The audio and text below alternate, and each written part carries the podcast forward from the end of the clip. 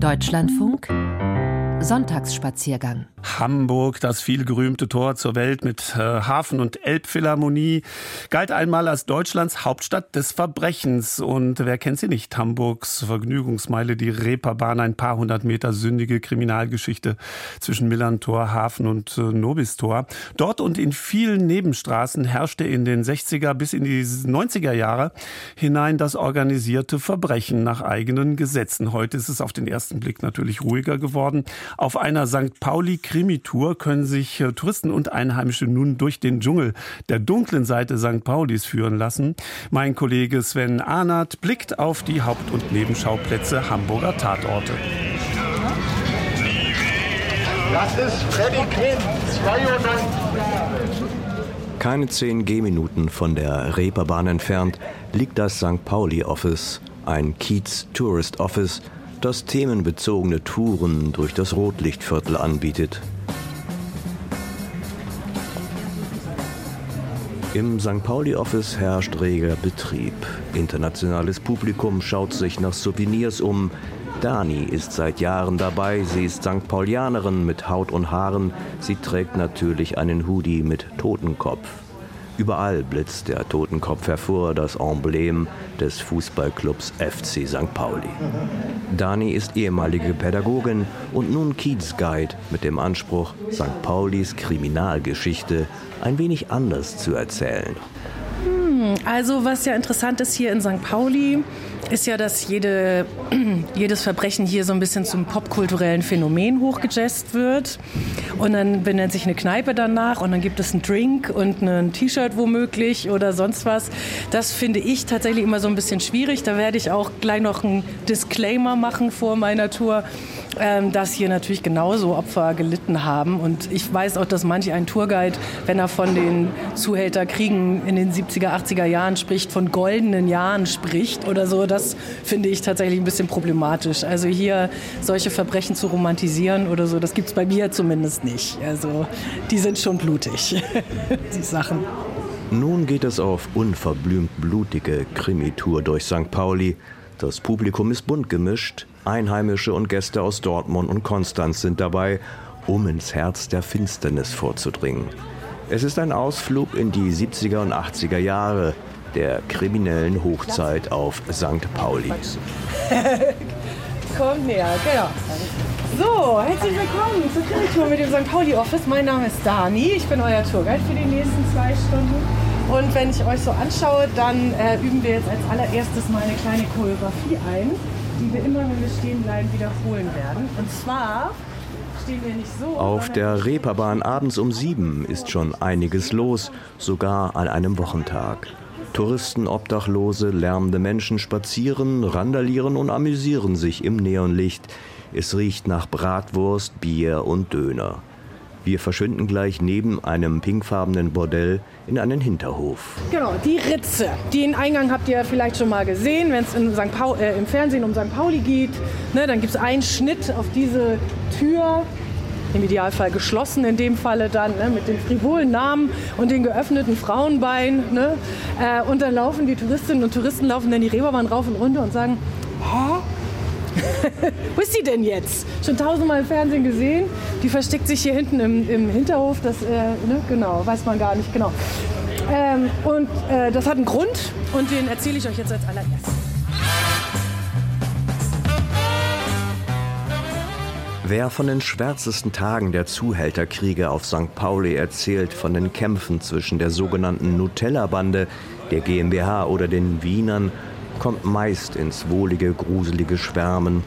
In Pop- und Filmkultur wurde das schmutzige Geschäft als Teil der Kiezfolklore gesehen, so als wäre es eine ruppige Familienangelegenheit, die nicht einmal die Polizei etwas angeht. Danny stellt klar, Leichen pflastern die Wege der Gentlemen der Reeperbahn und erzählt die blutige Story vom Auftragskiller Werner Mucki Pinsner, der für die Kiezgrößen mordete, 1986 verhaftet wurde und im damaligen Polizeihochhaus am Berliner Tor einen grausigen Showdown inszenierte. Muckis Frau hat eine Waffe zu diesem Termin mitgebracht. In ihrer Unterhose versteckt. Unvorstellbar heute, muss man ja sagen. Auf der Toilette hat sie diese Waffe dann in ihre Handtasche gelegt.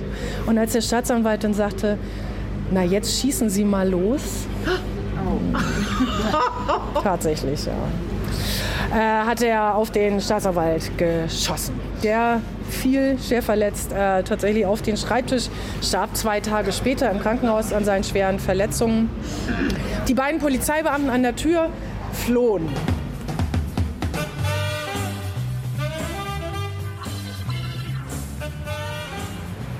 Tatort Budapester Straße.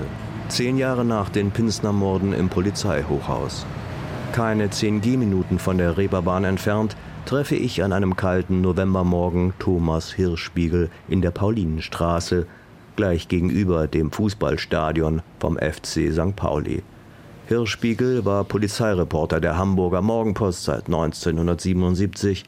Er kennt die Tatorte, die Szene und die kleinen und großen Verbrechen. Wir erinnern uns an die 90er Jahre, die vermeintlich goldenen Zeiten der Reeperbahnzuhälter sind längst vorbei.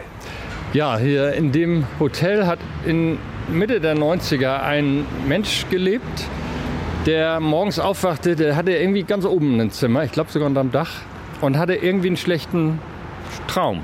Und da hat er seine Pistole genommen, eine Cesca, eine tschechische, mit 16 Schuss. Und hat diese 16 Schuss einfach wahllos auf die Fassade der Häuser gegenüber gefeuert. Werde ich auch nicht vergessen. Und äh, alles durchlöchert, aber wie durch ein Wunder niemand verletzt. Und er ins Gefängnis so ein kleines Teilchen hier auf St. Pauli. Ist St. Pauli wirklich so etwas wie ein Hotspot des Verbrechens in Hamburg in der Zeit gewesen? Also bei den 80ern war es, ja, es gab dauernd Schießereien und Messerstechereien, aber die betrafen die sogenannten soliden oder normalen Hamburger nicht. Oder auch keine Touristen. Das gab es in der Regel nicht. Man hat sich untereinander gefeuert. Pinsner mit seinen diversen Auftragsmorden ist ja der bekannteste Fall. Und das war im Milieu. Dass da mal ein armer Tourist vom Barhocker geschossen wurde, ja, das kam vor. Aber das war die Ausnahme. Schlimm wurde es in den 90ern. Etwas Luftveränderung tut nun gut. Nach den St. Pauli-Geschichten um Mord und Zuhälterei. Fahren wir also aufs Land, genauer in die Vieh- und Marschlande, Hamburgs Hinterland und Gemüsegarten. Was auf den Hamburger Wochenmärkten angeboten wird, wird hier angebaut. Wir nähern uns der Dove-Elbe, einem Nebenarm der Elbe, der im Sommer zum Baden und Freizeitschippern einlädt. Silke Schoppmeier, Krimi-Autorin und Kennerin von Land und Leuten, erzählt mir von den düsteren Seiten der Marschlandschaft. Deich Fatal heißt auch einer ihrer Krimis um einen Hotelier, der zwischen Dove-Elbe und Deich ermittelt. Ja, wir stehen hier quasi vis-à-vis -vis zum Regattazentrum. Äh, ja, und da setzt mehr oder weniger auch der Fund meiner ersten Leiche ein. Genau, es ist so, dass da ähm, ja, ein äh, Ruderboot äh, hier im Training ist und sie werden begleitet vom, äh, vom Trainer und von dem ähm, ja, von dem nachherigen Ermittler. Und die rudern hier so längs und gucken sich die Gegend an und denken, ja Gott, das ist eine ganz normale Rudereinheit, bis dann plötzlich ja, man unter einer Brücke hindurchfährt und dann äh, nach wenigen Metern äh, plötzlich eine Wasserleiche ja, dort entdeckt wird. 15 Kilometer von hier entfernt befindet sich die Gedenkstätte des KZ Neuengamme. Das ist der historische Tatort eines historischen Verbrechens, das die Krimi-Autoren auch persönlich mehr bewegt als jeder Kiezkrimi oder Dove-Mord. Es ist ja eigentlich eine friedliche Gegend, die Gegend, ja, Vieh- und Marschlande. Aller Mühe ist da hinten, da ist Tatenberg, hier ist die Dove-Elbe. Wie kommen Sie auf das Verbrechen hier? Ja, Sie sagen schon ganz richtig, man meint, das ist eine idyllische Gegend hier. Ähm, also wenn man mit Polizisten sich unterhält, passiert hier auch tatsächlich nicht so wahnsinnig viel. Aber trotzdem, äh, ja, habe ich mir das zum Anlass genommen, ähm, vor ungefähr zehn Jahren äh, ja, mir hier einen ersten Krimi auszudenken. Und der führt uns dann auch eigentlich an den Ort, wo eigentlich das schlimmste Verbrechen in den Vier- und Marschlanden begangen wurde, und zwar in, das, äh, in die Gedenkstätte Neuengamme. Und äh, naja, da ähm, ja, fiel mir auf, dass hier in den Vier- und Marschlanden das Verbrechen durchaus auch mal ein Zuhause hatte und nach wie vor hier und da auch mal hat. Im Moment beschäftige ich mich mit der Geschichte meines Großvaters. Der war christlicher Widerstandskämpfer in äh, Osnabrück. Ja, und das, das ist gerade meine Hauptarbeit. Und das äh, ja, bedarf sehr akribischer Recherche in ganz Deutschland, in London, in Amsterdam war ich. Und ich hoffe, dass das äh, ja, dieses nächstes Jahr zum Abschluss kommt. Ist da der Krimi vielleicht so eine Art Entspannungsübung? Äh, das kann man vielleicht sagen, weil die Geschichte mit meinem Großvater ist doch sehr persönlich und ähm, ja, auch im Gespräch mit Verwandtschaft und so weiter fließt nach wie vor die eine oder andere Träne, muss ich also erstaunt manchmal feststellen. Ja, von daher ist so ein Krimi dann doch eher weiter weg von mir selber. Ja, ein Blick in Hamburger Kriminalgeschichten gab uns Sven Ahnert. Äh, danke dafür.